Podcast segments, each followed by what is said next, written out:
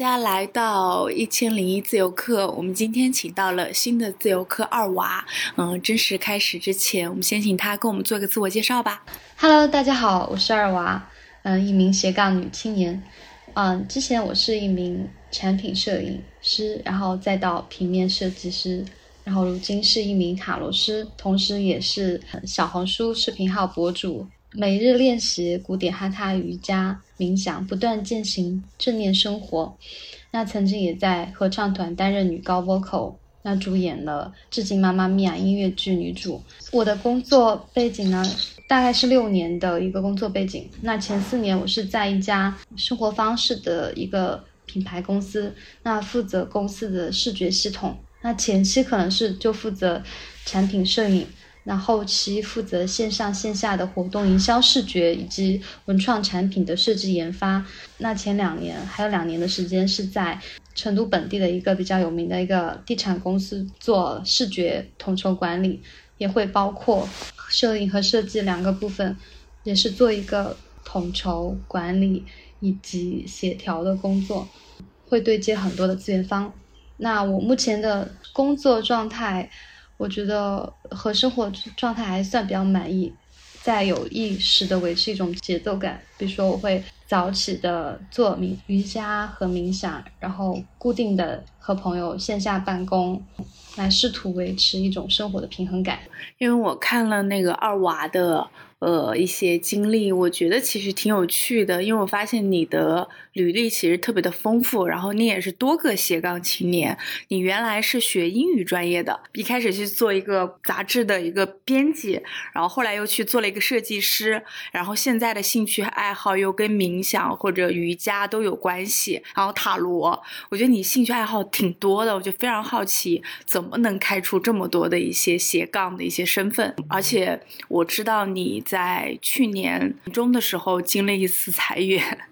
所以这个也会让你有一个机缘进入了自由职业。我有看你写的一些东西，我其实我感触很深，因为你有说到一个词儿，就是重建了安全感。我觉得这个是对于很多人，我相信就是在听这个播客的人，可能也是非常需要的。就大家怎么去在自由职业里面找到一些安全感，或者是成为一个更坚定的自己。我觉得大家都会很好奇，我也会很好奇。我觉得我们可以今天可以趁着这次机会多聊一聊这方面的事情。呃，刚刚也听了二娃的一个简短的一个介绍，我发现其实你的工作探索非常多，其实我很好奇你是怎么在每个阶段里面找到自己想做的工作，而且这个每个工作其实我都会觉得是有门槛的，包括设计，你是经历了哪些学习或者探索？对，就比如说转行到设计嘛，其实我都是基本上通过工作之外的时间。嗯，去探索的，因为我可能兴趣爱好比较多，就是我可能，比如说热爱什么，我就想去探索。那设计这个行业呢，是因为当时我的前老板，他可能有意识的在培养我这方面的技能吧，包括我当时也很喜欢，他就说可以让我多去尝试。然后我在工作之余，比如说通过自学呀，比如说报一些线上课程，那通过不断的练习，然后输出，还有包括还要看书。然后慢慢慢慢的，然后就是可以做一部分设计的工作了，然后再转到，比如设计师的一个角色。因为我看到你之前有说过自己的英语其实达到了一个专八的程度，我好奇为什么没有按照自己本身有的一个优势去发展职业？就很多我们自己本专业的人，他其实出来过后很多都是转行了。对，没有在做英语相关的工作。那当时因为我自己在大学里面，从大一就开始摄影嘛，然后一直到毕业，然后都还蛮蛮想尝试这方面的工作，所以第一份工作也跟找了跟这个相关的。因为当时毕业后，其实英语就业的方向我觉得不是很多，可能就是英语老师，呃，或者是到一些外贸公司啊什么的，然后好像自己都不是很感兴趣。对，所以就做了可能跟自己想要做的事情相关的。你在转行进入设计领域的时候，会担心自己这个专业能力以及市场能不能接受你吗？因为我我身边有一些做设计的，有可能他们就是本身就是之前学美术的，或者是他们大学学的设计，然后又经历了很多，我觉得是磨难吧，他们可能才能成为设计师。但是我不知道，像你原来就是一个。呃，英语专业的，然后去跨行了去做一个设计，所以我觉得还蛮难的。我是觉得，嗯，我好像没有怀疑过自己能不能会不会被市场接受，因为你既然能找到相关的工作，那么就会代表你你是其实是被市场接受的。就像我刚开始学设计的时候，其实是。我刚才也讲了嘛，是因为我的前老板他在有意识的培养我说这方面的能力，然后其实他发现好像，比如说我的审美啊，我的视觉啊方面都还挺好的，然后我也通过自己的付出很多时间，然后包括我有时候就上一些线上课程，包括输出啊，做一些作业，可能都熬到凌晨一两点。就是你说担不担心专自己的专业能力？因为就一就是当时老板不是发现。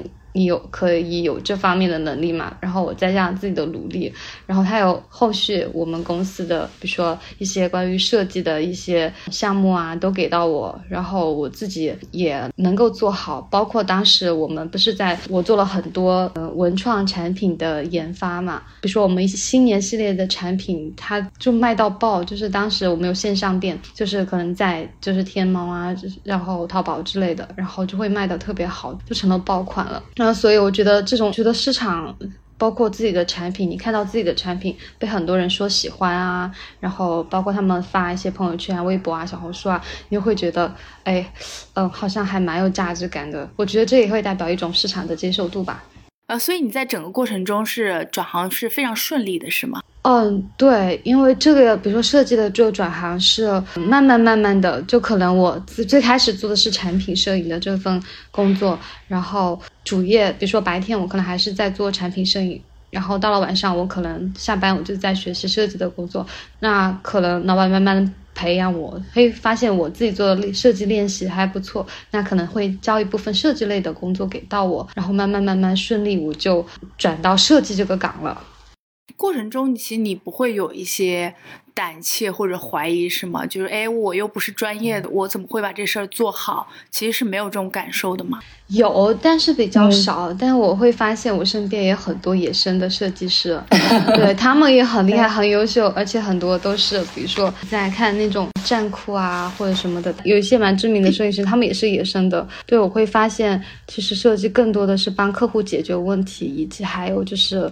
你自己的一种审美，这些审美是从哪儿来的吗？是从生活里面，或者从看哪些东西里面来的吗？啊，一是来源于生活，二是我会看大量的，比如说美学方面的书籍，然后以及图片，就相当于你自己有一个图库。比如说日常日常生活，我会很喜欢去拍照，记录生活的美好。那可能今天我看到。一束阳光，然后可能照在那个玻璃窗上，我会觉得很美，我会拍下来。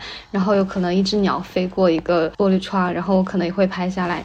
慢慢慢慢积累很多关于生活美的一一些细小的方面。那还有就是通过看一些，比如说审美类的书，嗯，还有一些纪录片，还有就是看展啊。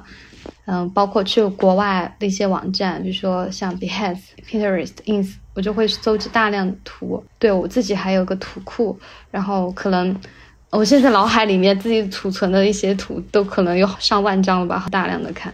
然后也会分门别类。我发现你的职业就是探索其实还挺有意思的，就是你本身又是会摄影的，然后你之前可能是拍一些产品的，然后再加上，呃，你对生活的一些感受，你觉得你自己又可以做设计。然后我发现你在工作的那个阶段，其实还有一些副业，就是你会去私下去做小红书，然后包括你有很多兴趣会做一些瑜伽，所以我会觉得还挺有意思的。我不知道这个副业的这个经历当时是一个什么情况。你是怎么去调配这些时间的？我一嗯，副业我一般都是在，比如说工作之余啊，或者是周末，我感觉我自己的时间都给了兴趣爱好。就比如说像嗯瑜伽之类的，我就会上完这个瑜伽培训课过后，我可能就会自己练习，就是每天早上早起，可能练个一两个小时。那其实也不会耽误你的日常生活。那其他的，比如说像小红书啊，嗯，之前在职的时候，我会比如说利用周末的时间我来拍照，那可能一周就发个片，我就会收集好一周的图，对。就周末的时候拍好，编辑好文案，然后就是工作日的时候发。嗯，其实好像自己的工作之外的空余时间，好像真的都给了兴趣爱好吧。但是我发现，就是这种兴趣爱好，其实它特别考验自己怎么去时间管理，还得必须很有精力，然后大家精神会很充沛，才有时间或者是兴趣做这些事情。所以你是在时间管理上面，或者是其实你本身就还是很有精力的人，是吗？嗯，是，我觉得我还算比较自律的一个人吧。呃，比如说，可能每天早上你就定好闹钟，大概就，呃，六点起来。呃，有时候可能会晚一点，七点。然后对，你就早上，然后你会比如说做完瑜伽过后，你就开始去在职的时候，你可能就是上班了。然后你下班过后，你会觉得，嗯，可能工作会有时候有些疲惫，然后你就会找一些兴趣爱好来做。其实那个时候就相当于你在调节自我了，你就会进入到一种心流状态，你就会觉得很放松。嗯，所以这个瑜伽和塔罗的兴趣你是怎么发掘到的？瑜伽是因为我会觉得这个，它会给我带来一种，不管是从身体层面还是从能量层面，嗯，它会给我带来一种内心的平静感，也让我的身体产生很大的变化。就比如说以前我可能经常会觉得比较累啊，比如说练完这两三年，会觉得自己的嗯精力会比较充沛，就有时候你的睡眠时间会明显的减少。那以前可能睡要八九个小时，你可能都睡不醒，然后练完过后你就可能睡六个小时，你就觉得好像这一天都还精神满满的。然后包括比如说瑜伽里面也有冥想练习，冥冥想的时候会给你带来一种内心的平静感，其实也会让你更好的去面对。比如说工作啊，生活，我觉得像瑜伽或者塔罗，都有一点像内修行的感觉。你是有过经历一个什么阶段，你才会去找这些兴趣爱好吗？我觉得它其实也是很好平复自己的一个方式。嗯，是因为我自己的一些经历吧，就是就在十多岁的时候，我得过重度的抑郁症，然后因为可能经历过一些重大变故，然后会就是从那个时候开始。然后其实自己就看了很多的心理咨询师，然后后面慢慢逐渐好了过后，你就会其实通过这一次磨难，你就会慢慢的，诶，想要去向内探索。你知道，其实外在的那些东西它不是所有，你就会对这些东西开始感兴趣，你就想要去探索，想要去了解。你是从十几岁就开始有过说想要向内探索？嗯，对，我那个时候可能没有那个意意识是说向内探索。当时我十多岁的时候吧，是十六岁的时候得了重度抑郁症，然后后面还复发过，还得过躁狂症。那个时候你会觉得很难受、很痛苦，然后你想要找方法去解决。然后当时也不知道怎么的，我就可能看了一本书吧。然后当时好像我们那个小城市好像只有一两家心理咨询室，勇敢的去敲开的那个门，就是想要让专业的人帮我解决一下这个问题。因为我有记得你在你的个人介绍里面提到了，就是你之前经历过一个地震，其实是有一些隐性创伤的。因为你本身是四川人嘛，是汶川地震是吗？对，我因为我记，因为因为我现在其实也在看咨询，我二十八岁才开始看咨询的。我发现，呃，其实还是它其实是有助于了解自己的。但是我听到你从十几岁就开始就是看咨询，然后了解自己，我还是非常震惊的，你知道吗？但是我刚刚听下来，我突然因为你你这个生活状态或者这种规律其实特别好的，因为我是直到现在我才开始有这些规律。但是我已经二十八岁了，才开始这样。其实我觉得我之前浪费了很多时间。但是我听到你说，你可能也是个九零后，是吗？我们一样啊。对，你是，我觉得什么时候都不晚。我九，对我九四。对，你看，那个你跟我一样大，但是我发现其实你可能养成这个习惯更早。所以我刚刚听到，我还突然有点羡慕，因为我觉得你是很早就开始养成了这些很好的习惯，包括向内探索。因为可能我忽然忽然想到，可能这些事儿它不是一个坏事儿。那你可能经历完过后，嗯，你慢慢恢复过后，你会发现好像，嗯，它会变成一种宝贵的精神财富，真的是一种历练。所以你开始，嗯，冥想或者做瑜伽是什么时候开始的？冥想是是好像是在一六年还是一七年的时候开始，但是正式学瑜伽是在三年前，因为当时当时也是关注一些灵性类的博主吧。然后他们就比如说有有在说冥想啊，然后他们有推一些冥想练习，我可能就跟着练了。然后后面再到看到那个伊夏瑜伽，然后就跟着萨古鲁的那个伊夏 Korea 那个冥想练习做了大概有半年的时间。然后后面再换到别的一个瑜伽，就是现在就是做桑巴维大掌印，嗯。还有塔罗是什么时候开始的？二零二二年的时候，我觉得很神奇。就是塔罗，其实把它列为我二零二一年的一个目标吧，就是我要学，想要学会这个东西。但后面我完全就忘了这回事了。然后直到二零二二年，其实也是很巧合，当时也是就离职就被裁的那一段时间，刚好就。那一周后，我就跟着这个老师学了塔罗了。其实，在我被裁之前，我有找过他算过塔罗。我在想，因为当时我就很想走了。我说，我要是留在公司，还是说我出去自己发展的道路会比较好？结果能量对比很明显，就是自己出去要好很多。对，然后结果没想到做完这个之后，一周后我就被裁了。后面就跟着我的这个塔罗老师，然后对一起学就学塔罗。他人很厉害的。其实你你有说到之前你就已经很想，就是离开那个工作做自由职业了，是吗？对，但当时没有勇气，就年初的时候吧。然后，但是当时比较担忧的比较多，因为就怕自己能不能养活自己啊，然后就瞻前顾后的，就没有没没敢走。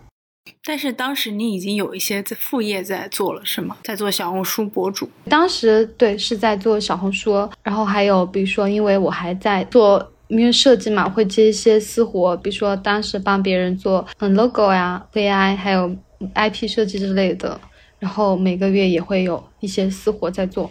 就是有一些人可能被裁后，他们可能就真的就是没有收入。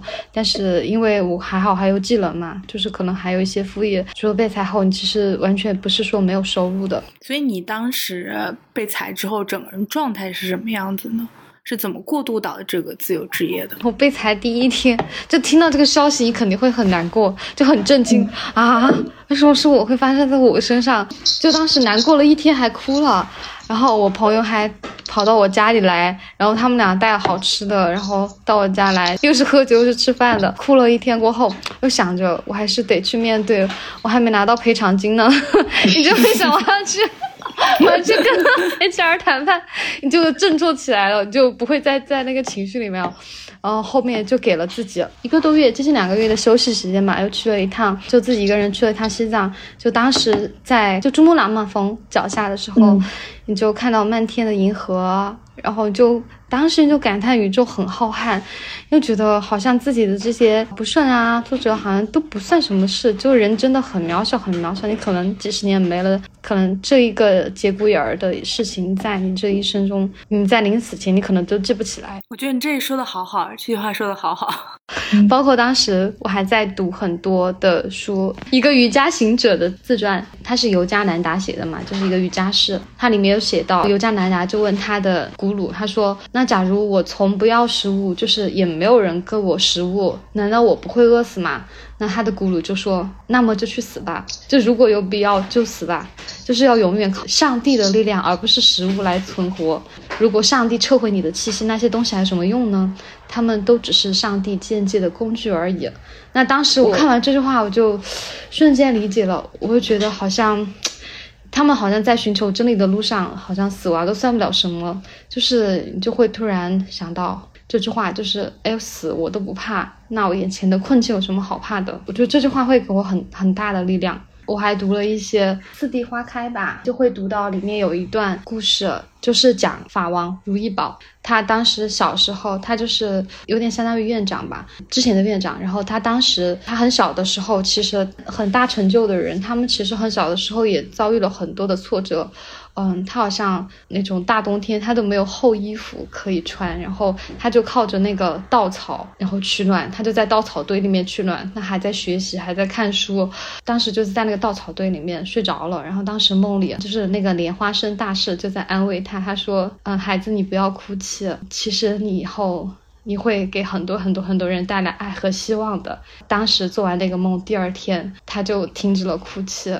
然后他会觉得他自己以后会给很多很多人带来这种希望和爱，所以我觉得看到他们的故事，会觉得也会给到我很多的希望吧。你会觉得可能还会有更多的事儿要做，不止于眼前。嗯，对，其实你会看到这些他们的故事以后，你会觉得眼前的呃，比如说困境啊，可能都只是一种历练而已。所以那段时间，你也是通过一些阅读，然后旅行，慢慢走出来，什么就重新振作了。嗯嗯嗯嗯嗯，是的。那为什么没有找新的工作呢？而是直接选择了自由职业？因为我比较喜欢这种不同身份切换。我可能有时候我是在接设设计的项目，那我可能晚上我是接塔罗的咨询，我会比较喜欢这种。身份的切换吧，就是如果你去上班了，你可能就还是按部就班的，你这个阶段就可能做这个项目，然后你必须你早上几点去，然后下午几点去，然后我觉得自由职业可能就会相对于在你自己的时间管理上会稍微灵活一点。但是我发现你的工作业务类型很多。就我很难想象你怎么会有能干这么多事儿，就你可能又是设计，然后也做商业拍摄，现在你还在做塔罗的占卜，因为我发现你兴趣爱好很多，我不知道你是怎么规划或者安排自己的自由职业。比如说像我做这些项目，它不是同时进行的，设计还是占主业会比较多一点，就是设计。嗯，嗯可能占比的时间要多一点。商业摄影也会有，但是可能没有摄影那么多。包括我最近还有朋友找到我，他想说他想学摄影嘛，然后有几个朋友又找到我，然后我就给他们安排了那个摄影课程。嗯，其实就是你可能这段时间你在做，呃，某个设计的项目，那有可能，你比如说你下个时间段。你是在接商业摄影，大家找我来做塔罗咨询，可能一般都是下班的时候，有很多人都上班，他可能下班的时候，比如说晚上就是七点呐到十点之间，我可能就会接塔罗咨询，又或者是，嗯，我出门的时候，我会随身备一副小牌，小很小的迷你塔罗牌，那突然有顾客有需求，那我可能就是。会给他协商好时间，我们可能当场就是，比如说在咖啡馆啊，或者在那个地方，就是抽牌，在线上抽牌。好像你的这个工作，嗯，随时随地都融入到了你的生活里面。我觉得好，对，这样就感觉好像我的工作就是生活，生活也是工作。但是你会担心这些工作影响你自己本身的生活吗？你会担心时间会不会太分散了，会打扰你，会让你的一些主业的这个专业能力？它不够扎实，没有时间让去学习，你会有这个担心吗？嗯，没有，是因为我目前就是想一边在做自由职业的阶段，一边就是想要转行，就是疗愈行业。我其实更多，比如说空余的时间，我可能就是在学习疗愈相关的东西了。其实你还是想去再探索别的职业，是吗？在疗愈方面？对，因为我我给我自己的规划是这样的，就是，嗯，二十到三十岁。嗯，之间就是一个探索期，那我可以尽情去试错，或者是自己想要的进入的一个行业或领域。比如说到了今年二八二九或者三十以后，我就开始一直垂直深耕某个领域了。你现在想就是把主要的赛道换在疗愈行业是吗？嗯，对，慢慢想进入这个行业。好奇怎么你会有这么多精力再去做一些不同兴趣上面的事情？发现你在找一些你的兴趣爱好，但是我觉得对现代人来说很难。我不知道是不是因为自由职业的原因啊，让你有更多的时间去探索，还是说你本身就是兴趣很多的人？我本身就是兴趣很多的人。我跟你讲，我以前六岁的时候吧，就开始学声乐。然后一直到高中，然后因为他们怕耽搁我的学业，就不让我学了。对，一直到然后到大学在合唱团，我好像就是兴趣爱好会比较多一点吧。对，就是很多东西你就觉得很感兴趣，就想要去一探究竟，或者是这个东西它能给到你能量，或者你在做这个事情的时候你是觉得很开心的，或者是也是感到内心比较愉悦或平静的。因为我觉得，就是有多元的兴趣爱好，有一点就是它必须要有很旺盛的一个生命力，就你得有精力去做这些事情，你得有兴趣去探索。其实它很耗费精力，但是我发现，尽管好像你之前可能有会有一些创伤，但是你还是没有阻止自己往外面去不停的去多探索。这个我也觉得就很有意思吧。所以你是还是会一直就是往多元化的兴趣去发展，是吗？我觉得相相当于。一个切换吧，我比较工作累了，我可能会哎，我就点开唱吧，我唱一首歌，大脑就会切换，然后你会觉得好像哎，我我自己唱歌，我也得到放松。那有时候，嗯，突然来了一个顾客，你去抽塔罗，哎，其实好像你从比如说，因为设计它可能是长期就待在电脑前，觉得你可能就是比如说跟这个顾客约到这个点的时候。呃，你可能这半个小时你就去在塔罗，那你在抽塔罗的时候，你刚好其实对你来说，它也是一种切换，其实工作也会比效率比较高。它相当于不是长时间，比如说，比如说两三个小时你都是坐在电脑前，其实我会觉得那样效率是比较低的。但你的这些爱好，你完全就是。随心的吗？因为我发现现在很多人，他除除了自己的一些本专业的工作以外，他好像很难再去开拓一些副业。就大家都不知道自己会做什么，该做什么。其实我觉得是可能也是不太了解自己吧。我不知道你 好像没有这样的烦恼，就你很知道自己喜欢做什么，想做什么，然后你决定去做什么。我觉得这个过程就很顺利。比如说，我十年后我想达成一个什么样的状态，就是一步一步探索，就是直到我到二十八岁这一年，我就。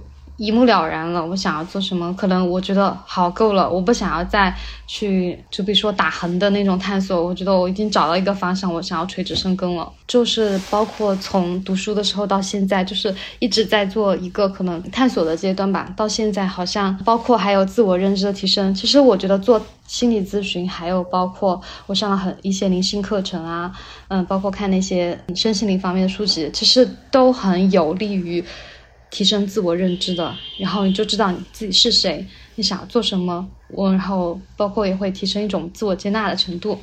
你这个探索的过程是个怎样的？就是你会发现自己是就在做设计的时候，你肯定也没有想到我可以往疗愈的方向发展。这个过程是是怎么样的一个转变？这个过程就是有自己主动的，然后可能也会有被动的。比如说主动的，就是因为自己的兴趣爱好点，比如说喜欢疗愈啊，好像一直都很喜欢。就比如说从我十多岁的时候开始，我就就读高中的时候，我当时就看了《秘密》这本书，就吸引力法则，当时我就知道了。这个虽然是主动的吧，就是被动的，就可能生命中，比如说有些节点，会让你迫使你去改变，可能你自己不是那么有勇气啊，或者是敢做的一些事情，但是因为一些外部被迫的机会，让你去主动的去迎接这个挑战，就主动的去转变，然后慢慢慢慢到了现在。而且我发现你每次转行，我发现你都很利落。就是你从学英语专业，然后你去，就是你可能去做了设计，然后设计又去做了疗愈，你就觉得这几个专业它其实有一点风流马不相及吧？就是其实它不怎么相关，但是你却转的，我觉得就是很坚定吧。可是至少在在我现在看来，其实我会很好奇，你不会担心之前那个静默成本，或者是哎会不会不太好做？会不会有这个担忧？其实我发现你在你身上好像很少听到这个。嗯，其实也有，但是包括你家人对你的不理解，真的，当时他们会抱怨我，他说啊，好好的学个英语专业，你不去当英语老师，怎么怎么的，你搞这些东西，你大学白读了，他们就会这样说我。但我每次就是表面上我看着可能比较听话、比较乖，然后但我其实内心还比较反叛，我就是执意想要做自己想做的事情嘛。那也不管他们说的，然后有时候其实你也会发现，有时候也会有一点自我怀疑，就想到。哎，我做这么多东西，东一下西一下的，到底究竟做出来个什么样了吗？然后有时候会带一点这种自我怀疑，但是直到慢慢的到今年，我才发现其实全都串成一条线了。比如说我以前实习，嗯，编辑实习，我会发现对我做自媒体啊有帮助。那比如说英语也很有帮助，因为包括一些课程啊，比如说。YouTube 啊，上面会看一些外文的一些课程或什么样的，障碍也不是很大。比如说还有上一些英文课程，比如萨古鲁的一些课程，它也是英文的，那你可能也没有很多障碍。嗯，就会发现，包括你做自媒体啊，做个人品牌，嗯，包括摄影啊、设计，你都能用上，就好像好像没有什么路是白走的。我觉得这个你的观察很好，因为我刚突然想到，好像其实冥想和心理，我觉得是一种舶来品吧，就是它其实是国外发展的更好。就如果有兴趣的话，一定是去阅读更广泛的资料会比较好。但是你其实你这块是有优势的，可能你接触的渠道也会更多元一点。嗯，对对，你就会信息接受的更广泛。对，比如说我上瑜伽课程，他有些人的。阻碍它可能就是语言，虽然说也会有中文翻译，但如果你想要去到嗯中心去学习的话，可能它就是需要你要至少你要英语听说读写，你能听懂，你能说出来，对，他可能就会有这些要求。对我刚刚突然想到了，我觉得你上有一个很好的一个点，就是我没有发现你没有把这些。技能就当做一个谋生的手段，而是我感觉你把它都当成了工具，但是这个工具就是完全运用在你自己的生命里面，你想怎么去用它，然后就怎么用它，而不是说我一定只当它来谋生。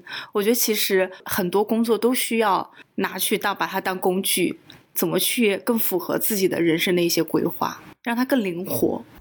哇，你总结的也太好了吧！我自己从来都没想到，这是我刚刚突然想到，因为我发现你说的这个对我还蛮有触动的，因为我发现好像现在人。都是其实不太敢抛弃手上这些拥有的东西嘛，就觉得自己花费了这么大时间，或者我去再去做别的，会不会就因为我记得长辈里面一直有个词儿叫长性，就你必须得，我们接受的教育也是这样，就是你得做一件事儿，你就得一直做下去，你要有匠人精神嘛。但其实我发现，好像我身边真正对自己有思索或者是有一些观察的人，他其实不是，反而他会去做各种各样多元的。其实很多人可能真的要到三十岁才能找到自己想要做什么。对，我觉得有些人他们可能是天生就知道自己想要干什么，比如说。嗯，之前认识的一个姐姐，她也是很久之前的一个心理咨询师嘛，我就当时羡慕她，我说，哦，我好羡慕你啊！她其实高中的时候，她就知道想要读这个心理咨询的专业，然后她后面去美国就是进修嘛，一直就是很顺利的，就是一条直线在往这个行业走。然后我就说，我好羡慕你，就是一直都知道自己想要做什么，然后也在垂直生根。然后，但是她就告诉我，她说。然后我也很羡慕你啊，你你试过这么多东西，你也看过很多的风景，你有很多的体验。他说我也很羡慕你啊，啊，我当时就明白，我觉得，哎，是哦，好像，嗯，也多了很多不一样的体验。对，我觉得可能裁员也是你人生中很重要的一个体验，因为我也有过，但是我是很早之前公司是刚刚毕业一年嘛，就去了一家公司，它直接就倒闭了。我觉得那个事儿对我来说也很有影响，就是我发现我工作一直都很紧迫，因为我就很害怕 自己那公司，后来每次工作我都很担心公司倒闭，你知道吗？但是我觉得这样会反而促成自己就是变成一个很紧迫的人，很有危机意识的人。我刚刚想转过来说这件事儿，是因为。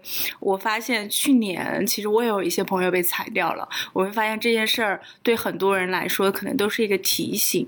我不知道对于你来说，你回过头来看这段经历，会不会觉得自己有哪些事情他是做对了？其实我还蛮想听你说的。我觉得在我被裁后，我自己做对了哪些事情呢？就是因为我知道，不光是自己有这个经历吧，可能有很多人跟我一样的经历，我可能就会找到相似的经历的人，问他们是如何转变的。二就是因为我知道可能要做自由职业了，我就加入了很多，比如付费社群、自由职业，然后数字有名，可能有这么四五个吧，你就发现好像自己。不是孤独的，大家也有很多一样的，就有点像抱团取暖嘛。再加上还有备赛后这一段时间，这大半年，我只是每个月我都在做一个复盘。那其实每个月它都有卡点吧，但是我会发现，因为有了复盘，有了你的这个梳理了，比如说卡点在哪里，你下个月就会去解决这个卡点。那就比如说像我提到的，为什么我要参加那些付费社群，或者是线上的一些自由职业的社群？因为我当时会觉得自己在一个人做自由职业会很孤独，因为社交圈缩小了，所以我觉得我要去找一些跟我一样的人，那他们刚好有线上的社群，一个线上社群，他们其实有线下的活动，那我就去参加了一些线下活动。其实 FreeNav 它也线下活动，对吧？嗯，对对，就认识了更多跟你一样的人，我就会通过比如社群认识的人，认识的自由职业者，然后我们成为朋友过后，我们也会大家在一起线下办公。你就好像你慢慢慢慢就有了新的圈子、新的朋友，你就会不是那么的孤独了。大家其实一起工作的效率也会更高，而且大家会彼此交流，也会分享一些信息啊，或者是我们互换一些资源啊。你也可以说一些你的感受嘛，就你从里面收获到的，我觉得对大家都会有帮助。我会从两方面来讲吧，物质层面和心态方面。就是物质层面，就是我觉得还是要有一定的存款。就是虽然说存款也不至于说有多么多，但是我觉得还是要在你没有收入的情况下能够维持你一段时间。因为确实自由职业其实也有，比如说忙的阶段和不是很忙的阶段。那不是很忙的阶段，可能收入相对来说就没有那么多。那可能有时候，比如说你要大项的开支，比如说你要学习课课程，有可能就会动用你的一部分存款。